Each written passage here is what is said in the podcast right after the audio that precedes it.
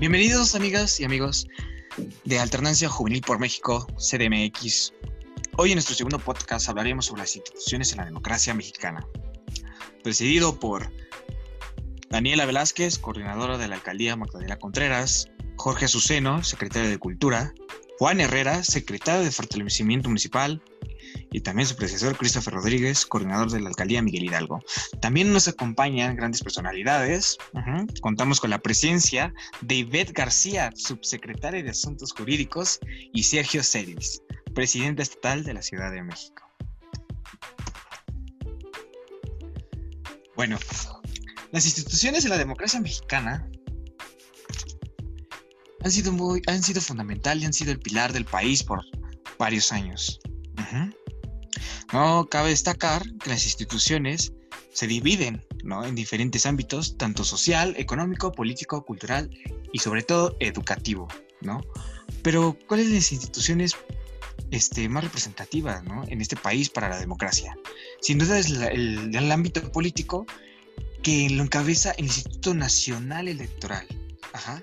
Antiguamente Instituto Federal Electoral. Ajá. El IFE que desde 1990 ha sido nuestra institución independiente de la democracia en el país. Solamente para recalcarles un poco de, la, de acerca de esta historia para que este órgano se creara, empezó todo y como nosotros, aquí en Alternancia, también lo hicieron jóvenes, sobre todo jóvenes. desde, hay que recordar esta fecha histórica que desde 1988, en esas elecciones que, tenían Manuel Cloutier, Cuauhtémoc Cárdenas y Salinas de Gortari por el poder presidencial, veíamos que el que se encargaba era la Secretaría de Gobernación, en este caso, de llevar las elecciones en el país. No había como un órgano independiente. Entonces, por obra de la casualidad, este, Cuauhtémoc Cárdenas llevaba la mayoría en votación y de repente, en este caso, Manuel Bartlett, secretario de Gobernación en ese tiempo, pues le dice a la ciudadanía que pues se cayó el sistema, ¿no? Se cayó el sistema. Y cuando vuelve otra vez, y cuando vuelven a tener otra vez el sistema, da la casualidad que ahora Salinas de Gortari llevaba a la delantera por Cuauhtémoc Cárdenas.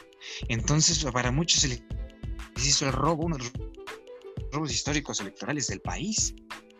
Entonces, varios jóvenes, ajá, más que nada activistas, ¿no? Sociales también, y de diferentes partidos políticos encararon ante el gobierno por esta situación democrática. Entonces veíamos que el país no era democrático, solo eran simulaciones. Y, y, eh, sobre esta lucha, partidos se alzaron, ¿no? Entre ellos el partido de Cuauhtémoc Cárdenas y el de Manuel Cloutier, Que hasta se juntaron los dos para ver cómo podrían constitucionalmente tener un órgano federal independiente para la democracia del país. También uno de los personajes este, como importantes en esto es el Diego Fernández de Ceballos también, que llevó a la lucha por, por el Estado, ajá, y también que fue diputado federal en ese entonces, llevó a cabo una de las iniciativas por el Instituto Nacional, bueno, entonces, en ese entonces Instituto Federal Electoral, donde se aprobó, se reformó y le quitan el poder al gobierno en esta parte democrática. Entonces su nacimiento en 1990 y en 1994 históricamente se hacen las primeras votaciones por este órgano independiente, donde ya había más pluralidad en la democracia mexicana. Y también donde varios partidos ganaron tanto en Tijuana, Querétaro, y entonces el PRI ya no era el único que gobernaba todo el país. También con las mayorías en, el Congreso de diferentes partidos, y esto llevaba a que México ya se acercaba a un país más democrático y más independiente en ese aspecto. Entonces, para concluir con, mi con esto, es que los jóvenes sin duda somos el pilar y sin duda alguna lo más importante para, para la democracia en este país. Bueno, ahora seguimos con, los precedores, Dani, Jorge y Juan. Muchas gracias, estimado Christopher. Un tema que sin duda es muy importante y muy interesante, los datos que nos, nos aportaste. Eh, me da el placer de saludar a Daniela y a Jorge. ¿Cómo están, amigos? Muy bien, gracias, amigo Juan. ¿Y tú? ¿Qué tal, Juan? Muy bien, aquí. Eh, me gustaría partir sobre el tema, ahora que hablaba Christopher, de los jóvenes y de los aparatos democráticos, hablar sobre el papel de los representantes populares justamente en estas instituciones y cómo los jóvenes tenemos que actuar e involucrarnos en la participación ciudadana y política. Eh, Jorge, ¿tú qué opinas acerca de los jóvenes y su participación en la política? Mira, al final es un tema que se liga, Juan. Jóvenes, política y es más transparencia se ligan a un solo tronco. ¿A qué me refiero con esto, Juan? Que al final del día los representantes populares son civiles. Un joven es un civil. Simplemente que los jóvenes tenemos la mala idea de que la política y su vida de, eh, día tras día son cosas muy aparte, son un punto y aparte. Y realmente no es así. Y Daniela no me va a dejar mentir. Claro que sí, amigo. Realmente es muy importante. Y cabe recalcar ahorita que estaban hablando un poquito sobre el INE, que no solamente tener tu identificación ya es participar en política, no solamente es ir a votar y ya, realmente es participar activamente siempre, no nada más es ir, dar mi voto y decidir, y es más, dejar que otras personas decidan por quién tengo que votar. Esto es muy importante. ¿Tú qué piensas, Juan? Sí, es importante. inclusive igual hay algunos obstáculos para lograr que los jóvenes se involucren. Eh, nos hemos dado cuenta que en los últimos años muchos de ellos se sienten alejados de la política o la ven algo lejana o algo que ya por el simple hecho de ser o estar dentro de un partido o involucrarse en la política ya es algo malo. Son prejuicios que se han generado en nuestra generación por obviamente consecuencias de actos de otras generaciones pasadas.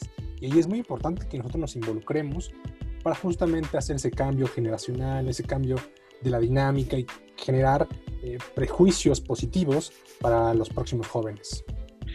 Es que creo yo nace ahí una falla en el sistema y no me dejarán mentir ustedes dos. Al final del día, al creer que los errores que tienen los políticos son errores de ellos, estamos dentro de un error. Realmente no es así. Realmente nosotros como civiles, nosotros como jóvenes, tenemos la obligación de exigir a esos políticos, a esos servidores públicos, lo que nos hace falta y lo que nosotros creemos que están haciendo mal. Pero no sin conocimiento, que esa es otra parte que en la que siempre cabemos en un error. No sabemos cuál es el trabajo de un servidor público y le exigimos de más. No sabemos hasta qué circunstancias se puede llegar a meter mano un servidor público y les exigimos cosas que al final ya no sabemos. Y Dani no me va a dejar mentir. Claro, exactamente. Ahorita que estás hablando de los servidores públicos, yo creo que hace falta mucha información. Mucha información de todo tipo. Y más que nada de esto, como tú lo comentas, de qué es un servidor público, qué realiza. Nosotros como jóvenes ya tenemos la posibilidad de serlo, siendo un concejal joven desde los 18 años, siendo un diputado desde los 21 años, pero realmente por falta de información o por falta de lectura incluso de nuestra constitución, no sabemos a qué podemos llegar o a qué podemos aspirar. Sí, y, y aquí algo que un tema que tocaba Jorge sobre la información, de que no sabemos eh, a qué nuestros representantes o los concejales, como mencionaba Dani, no sabemos qué hacen, sus responsabilidades, etcétera, y no exigimos, pero pues somos un país donde más de la mitad de la población vive en pobreza. Entonces sí que estas personas puedan saber e informarse eh, lo que hacen sus diputados y es muy complicado inclusive que lleguen a generar este vínculo o esta conexión para poder platicar. Es muy difícil. Es un tema muy fuerte, muy largo eh, pero me gustaría también tocar el tema de la rendición de cuentas, ¿no? Sobre el tema de la transparencia. ¿Cómo lo ven ahí? E, es que es lo que yo comento. Al final del día, los tres temas se ligan al tronco común. Eh, ¿A qué me refiero con esto? El joven se va a preparar para hacer política, sea en una política pública o sea en su día tras día, pero va a ser política y se está preparando para hacerlo. Quien se el joven de un porcentaje muy escaso que se va a preparar para hacer políticas públicas, se tiene que preparar también para poder para poder ser exigido. ¿Y quién le va a exigir? A aquellos jóvenes que se van que se están preparando para hacer políticas individuales, vamos a llamarlo de esa forma. Dani no me va a dejar mentir en el caso de que los jóvenes al final del día son los que van a exigirle a los servidores públicos, quien también son civiles, lo que pues su deber es representarlos. Claro, más que nada yo creo que un joven debe participar. Si no le gusta la política, si no simpatiza con ningún partido político, puede hacer puede acercarse a estas organizaciones como alternancia juvenil. Realmente son personas que no tienen ningún fin político y son organizaciones que realmente pueden aportarte demasiado. Y ahí puedes ver cómo puede funcionar la política. Sí, y bueno, ahorita en la plática recordé de unas, unos ejemplos que luego comentábamos eh, fuera de micrófonos sobre que la política la puedes vivir hasta en tu casa, ¿no, Jorge? Así es, es correcto. O sea, al final del día, pongamos un ejemplo muy sencillo. Estamos en una reunión de jóvenes, queremos comer, vamos a elegir qué comer. Digamos que pizza, eh, vamos a elegir entre todos qué pizza comer. Ahí estamos haciendo política. En todos los órganos vemos política, en todas las acciones, en el día tras día vemos y hacemos política.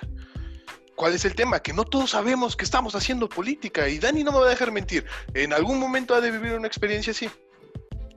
Claro que sí, desde que eliges a tu jefe de grupo en la primaria, en la secundaria, y estás haciendo política. Claro, claro. O cuando mamá te quiere pegar y pues hay negocios que no sea tanto el castigo. Ahí también hay política. Pero bueno, es un tema que da para mucho como vimos en esta plática, la democracia, la política, y nosotros como jóvenes tenemos que involucrarnos en estas instituciones para cambiar el paradigma, cambiar las actividades y el vivir ¿no? de la política. Exactamente, yo quiero terminar con esto. Eh, claro. Como jóvenes hay que prepararnos para exigir y al igual prepararnos para hacer políticas correctas. Al final del día es un libre albedrío lo que hay dentro de esa participación, pero recordemos que todos somos civiles, tanto los que están en puestos políticos como los que estamos aquí afuera. Y todos hacemos política. Gracias por tu reflexión. Tú, Daniela, ¿qué reflexión puedes rescatar de todo esto? Pues igual, es muy importante que todos participemos. Al final del día todos somos iguales. Nadie es más que otro por tener un cargo público. Entonces, hay que preparar a los jóvenes para que realicemos políticas del presente, y no nada más para el futuro. Claro, muchas gracias compañeros. Eh, le paso la voz a mi presidente Sergio Celis. Un gusto. Muchas gracias, mi querido Juan. Pues nada, les agradezco por acompañarnos a ti, Dani, Christopher, mi buen Jorge y a ti, mi querido Juan, por acompañarnos en este pues, segundo capítulo que desde Alternancia Juvenil Ciudad de México nos dimos a la tarea de, de querer impulsar creo que rescato bastantes cosas, creo que falta igual pues bastante participación juvenil, estar conscientes de que pues como bien mencionan, en gran medida participamos en la política, no directa o indirectamente, sino que en una en un cierto porcentaje, ¿no? Eh, pues nada, les, nuevamente les agradezco igual a todas las personas que nos estuvieron y pues le paso la voz a nuestra querida subsecretaria de Asuntos Políticos, Ivette. Muchas gracias, Serge y también les agradezco a todos los chicos que están aquí presentes.